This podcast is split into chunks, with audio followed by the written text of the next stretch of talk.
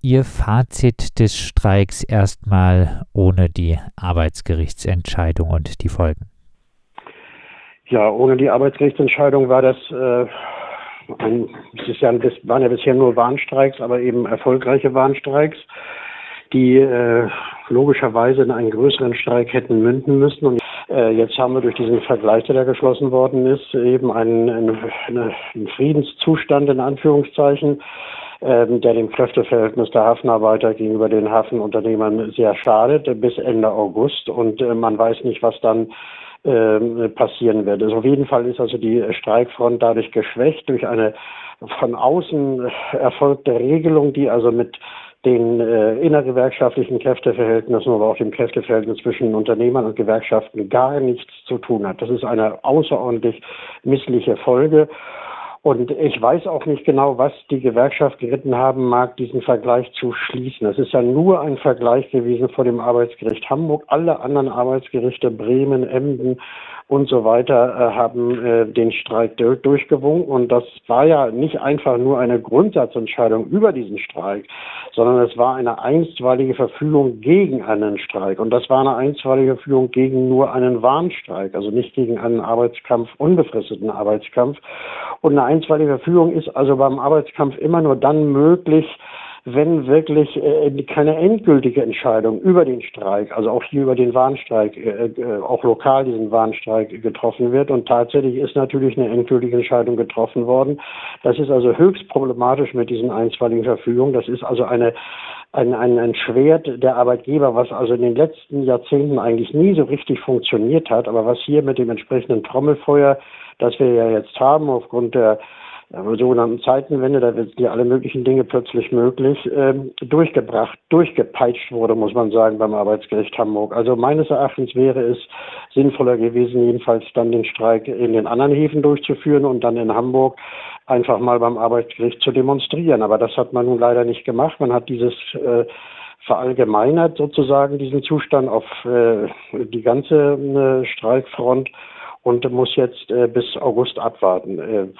Was das Ergebnis sein wird, müssen wir abwarten. Auf jeden Fall ist jetzt schon das Ergebnis, dass man meines Erachtens äh, taktische Zugeständnisse gemacht hat, die nicht notwendig gewesen wären.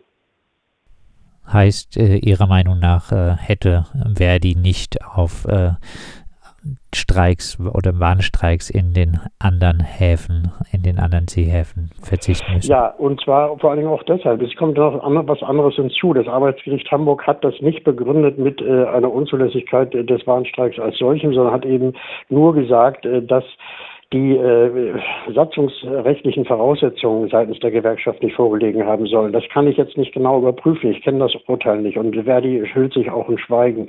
Aber es geht dann bei dieser Argumentation darum, dass also irgendwie ein Organ ähm, sozusagen äh, satzungswidrig aufgefordert hat zum Streik. Das ist also auch eine höchst problematische Sache. Satzungsrecht kann also nicht das Streikrecht unmittelbar beeinträchtigen. Also das ist ja internes Recht. Das ist ein Recht der Gewerkschaften, das sie sich selber gegeben haben.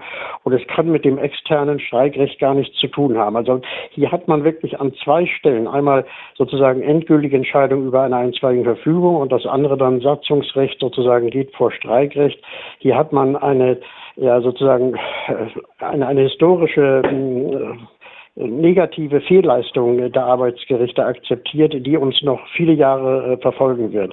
Also ich kann Verdi nur raten, was immer auch jetzt passiert, die, passiert, diesen Streik, und es läuft auf einen Streik hinaus, wenn es mit den rechten Dingen zugeht, äh, diesen Streik, und es gibt auch genügend Solidarität in der Öffentlichkeit, auch in den Hafenarbeitern, konsequent und offensiv durchzuführen. Ich erinnere mich sehr gut noch an den letzten Streik, der war 1978.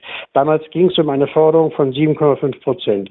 Sechs Prozent hatten die Arbeitgeber angebeten, angeboten und trotzdem wurde äh, obwohl man 7,5 Prozent haben wollte und immerhin 6 Prozent angeboten worden waren. Also das war ja schon mal was. Trotzdem wurde der Streik und zwar flächendeckend und äh, es war über eine Woche konsequent und breit durchgeführt. Das waren noch eine andere Zeiten. Es hat jetzt keinen Zweck mehr, sich äh, sozusagen trau trauernderweise an diese Zeiten zu erinnern. Aber es, man muss mal daran erinnern, um ihm deutlich zu machen, dass man durch offensives Auftreten etwas erreichen kann.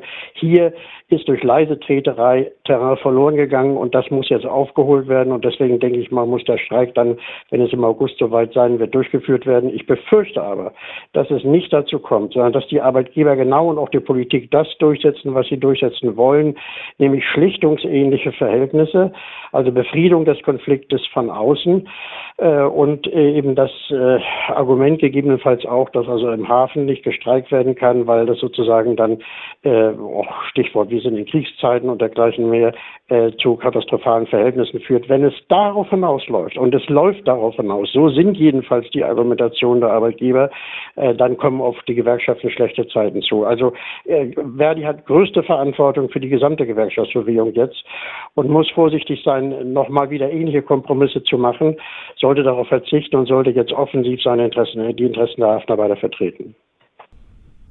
Sie beschäftigen sich schon äh, lange auch äh, mit äh, Arbeitskämpfen und Arbeitsbedingungen an den Häfen.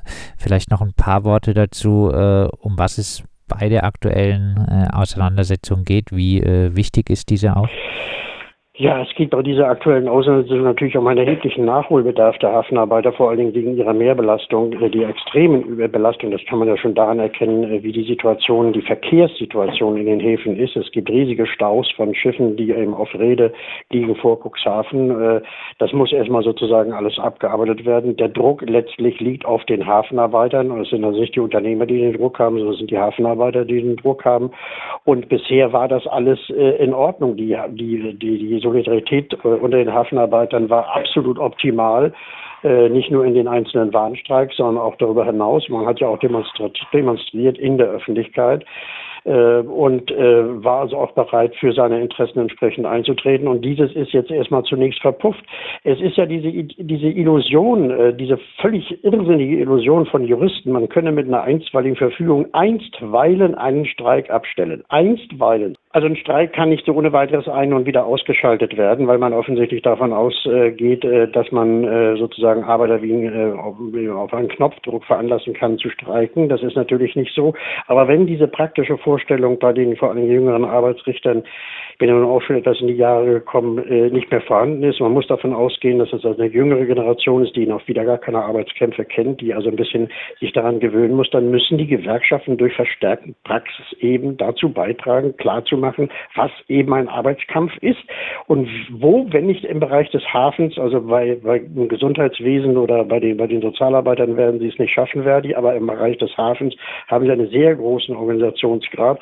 Und wo äh, kann das geschehen, wenn nicht im Bereich des Hafens? Wo, wenn nicht im Bereich des Hafens, kann erheblicher wirtschaftlicher Druck weit über die Hafenunternehmen auch auf die Industrie ausgeübt werden?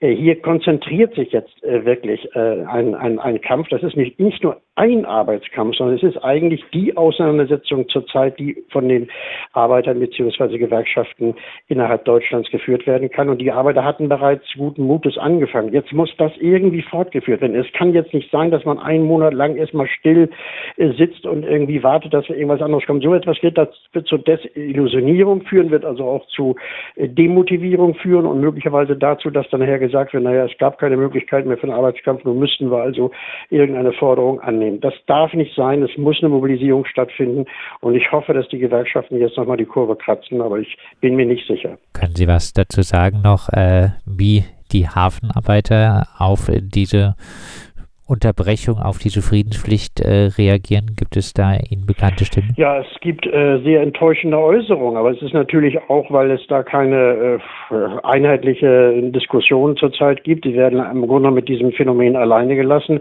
So etwas führt eben zu Desillusionierung, auch zu vereinzelten möglicherweise äh, gewaltsamen Aktionen. Das muss man mal genauer verfolgen. Aber es ist auf jeden Fall eben eine Enttäuschung und eine Desorientierung. Und so etwas muss vermieden werden. Man kann also nicht einerseits die Stimmung so anheizen, dass sie eben kontinuierlich, wie das auch früher mit Recht so war, eben in einen größeren Streik mündet und äh, dann aber gleichzeitig die Sache abbrechen, nur weil ein Arbeitsgericht gesagt hat, wir sehen da satzungsrechtliche Probleme. Das ist nicht zu vermitteln und zwar nicht nur juristisch. Also da ist die juristische und die politische und die gewerkschaftliche Argumentation eigentlich eins.